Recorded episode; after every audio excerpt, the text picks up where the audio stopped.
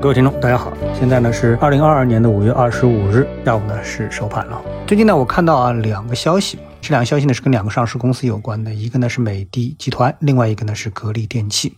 那么这两个消息啊，我感觉他们呢都是对公司的重磅利好的消息，但是股民啊居然是不买账。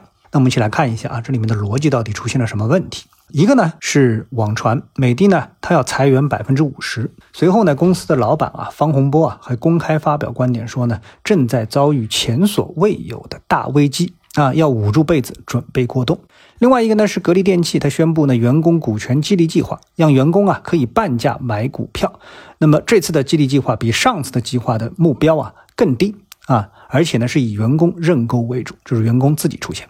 好，美的的这个决策呢，让投资者担心的，美的是不是真的碰到了行业寒冬啊？格力的这个激励计划呢，则是让散户投资者啊，觉得公司啊，直接动了他们的奶酪。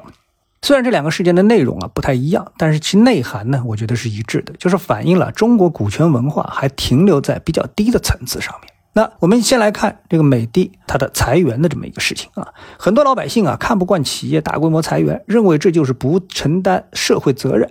好像有点感同身受啊！大家呢都害怕被炒鱿鱼。如果呢这是社会上的普通百姓来看这件事情呢，呃，我觉得这没错啊。但是呢，作为持有美的股票的股民这么想啊，我认为就大错特错了。巴菲特呢说的很对啊，买股票就是买生意。只有我们把自己当成企业的老板或管理者，才是正确评价公司的视角。股民这个词啊，它很不科学啊，是一个非常落后的名词。就即使你是散户，你是小股民，其本质呢，你也是公司的股东，对吧？你是公司的老板啊，你不是散户，你是公司的老板。你不要以为你买了股票就是做他差价的，其实你买了他的股票，你就是这个公司的老板。你是来买公司的业绩的，不是来做慈善。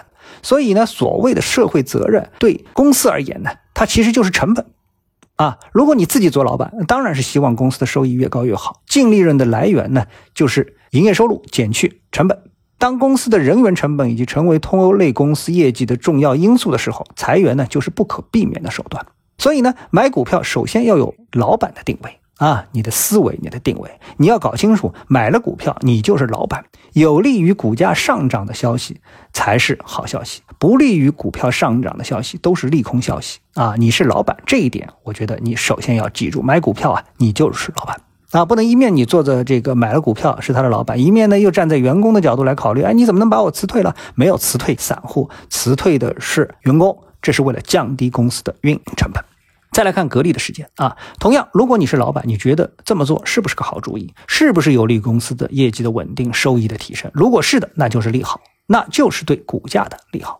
对吧？简单而言，从员工那里拿到的这钱叫什么钱？这叫股本金，就像你买股票的时候一样的。呃，如果股价跌了，你能问他拿回本金吗？拿不回，对不对？所以员工员工把这个钱拿来之后买了公司的股票，尽管是半价，但他也是股本金，是无息的，是不需要还的钱。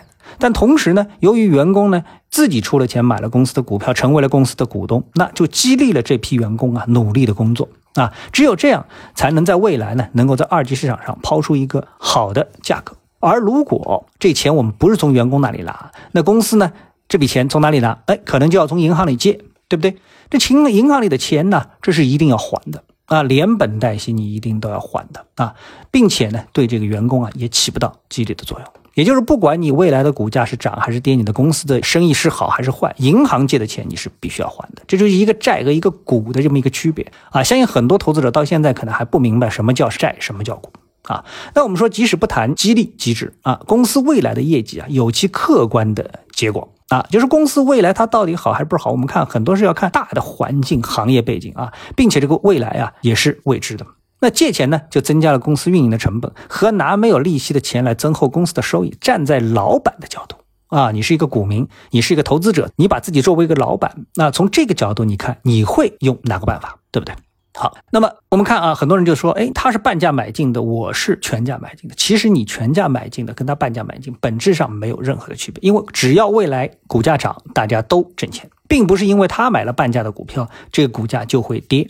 啊，这个就是一个做差价的思维，而不是一个做老板的思维。好，我们分析一个行业和一个公司，我们肯定要考虑哪些是既定的因素，哪些是不确定因素。比如家电行业，在房地产行业不景气的大背景之下，在营商环境因疫情恶化的情况下，家电行业的冬天啊，从宏观上讲是非常正常的推理。这个时候就是要凭公司的决策层能够找到什么办法来杀出重围。啊，有传统的办法，也可能出奇制胜，就怕原地不动，坐等行业的风雪啊将自己掩埋。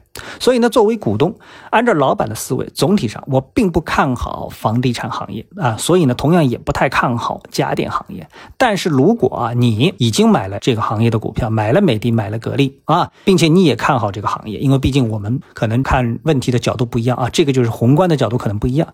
那在一个你看好这个行业的大前。提下，那有所行动的一定是比躺平的公司要优秀的多得多。这就是我为什么说这两个消息从你一个持有公司股票的股东的角度来说都是利好的原因。那么我们来看啊，如果说我们再从技术的角度，就是说，假设你现在手里没有他们的股票，你只有钱啊，那你是不是现在也可以介入呢？那么我们就可以客观的再去结合技术分析来探讨一下。比如美的，美的结构上它毫无疑问啊，它是熊市，大的上升趋势结束了，现在在走下降趋势，对吧？买入信号呢，根据缠论的中枢的判断呢，那也起码要走到这个黄框中枢的上沿突破啊，才是明确的买入信号。而格力电器呢，从上升趋势转为下跌趋势，那这个结构就更简单、更明了了。一个大级别的 B 浪到现在都没有出现过，那么谈买入信号还是太早了。好，我们最后来看一下 A 股今天的整体的市场表现。今天呢，应该说是对昨天大幅下跌行情的一个反弹